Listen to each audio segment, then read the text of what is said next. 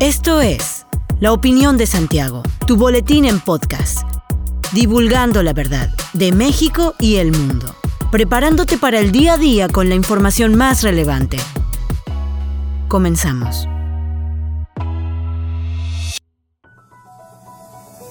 Buen día, bienvenido a la Opinión de Santiago, tu dosis breve de información para arrancar el día con lo más relevante a nivel nacional e internacional. De acuerdo con encuestas de SDP Noticias y Metrix MX, la jefa de gobierno de la Ciudad de México, Claudia Sheinbaum, se despega cada vez más del titular de la Secretaría de Relaciones Exteriores, Marcelo Ebrard, en las preferencias rumbo a las elecciones de 2024. En ese sentido, dicha encuesta revela que Sheinbaum cuenta con 35% de las intenciones del voto, lo que representa siete décimas más que ayer. En contraparte, Marcelo Ebrard cuenta con 25.8% de la preferencia electoral, lo que representa cinco décimas menos que ayer. En cuanto a los posibles candidatos de oposición, Luis Donaldo Colosio, de Movimiento Ciudadano, cuenta con 33% de las intenciones del voto, mientras que por parte del PAN, Margarita Zavala se despega con 16.7% de las intenciones electorales.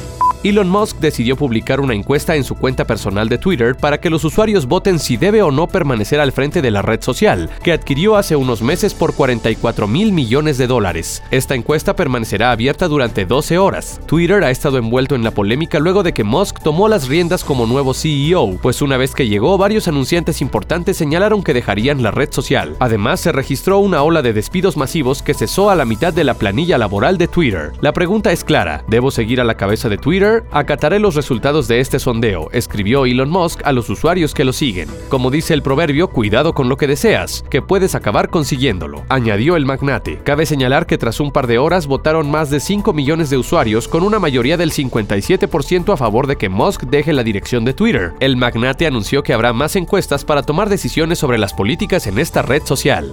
Virginia Hernández Vázquez, secretaria de la Juventud, encabezó la premiación de Distrito Sejuve, un concurso de arte urbano donde participaron artistas locales de dos categorías, graffiti y rap. Recordó que el objetivo de Distrito Sejuve es brindarles un espacio a los artistas de arte urbano impulsando el talento de la comunidad juvenil, dignificando el entorno y principalmente se busca erradicar los estigmas y prejuicios que todavía existen sobre el arte urbano. En la categoría de graffiti el primer lugar recibió 10 mil pesos, el segundo lugar 6 mil y el tercero 4 mil pesos mientras que el primer lugar de rap recibió 15 mil pesos, 10 mil para el segundo y 5 mil el tercer lugar. En el evento también se tuvo la participación de compañías que realizaron exhibiciones de hip hop y parkour.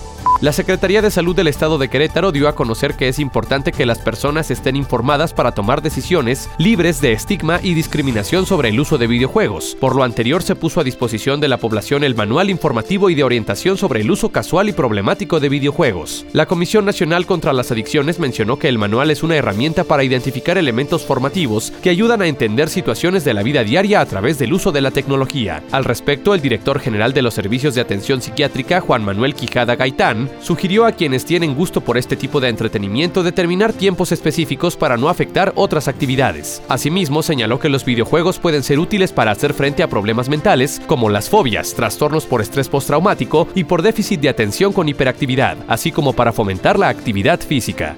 Con el inicio de las vacaciones, este sábado se notó una gran afluencia de pasajeros en la central de autobuses de la ciudad de Querétaro. Lo mismo se observó en el servicio de taxis, en donde se registraba una importante fila de visitantes. En cuanto a los que salen de la ciudad, de igual manera se observó una gran afluencia de viajeros. Un taxista de la central de autobuses indicó que esta es una de las mejores temporadas para ellos, al grado de que al regresar a su base de inmediato salen a llevar a otros pasajeros. En días pasados, Adriana Vega Vázquez Mellado, secretaria de Turismo en el estado de Querétaro, informó que la ocupación hotelera en esta temporada llega al 100% al ser Querétaro un lugar preferido para turistas, principalmente de la Ciudad de México y del Estado de México. Hasta aquí la información de hoy. Regresa mañana para otra pequeña dosis con las noticias más importantes. Mantente bien informado con la opinión de Santiago. Encuéntranos en Facebook, Instagram y TikTok como arroba la opinión de Santiago. Te deseamos que tengas un buen día.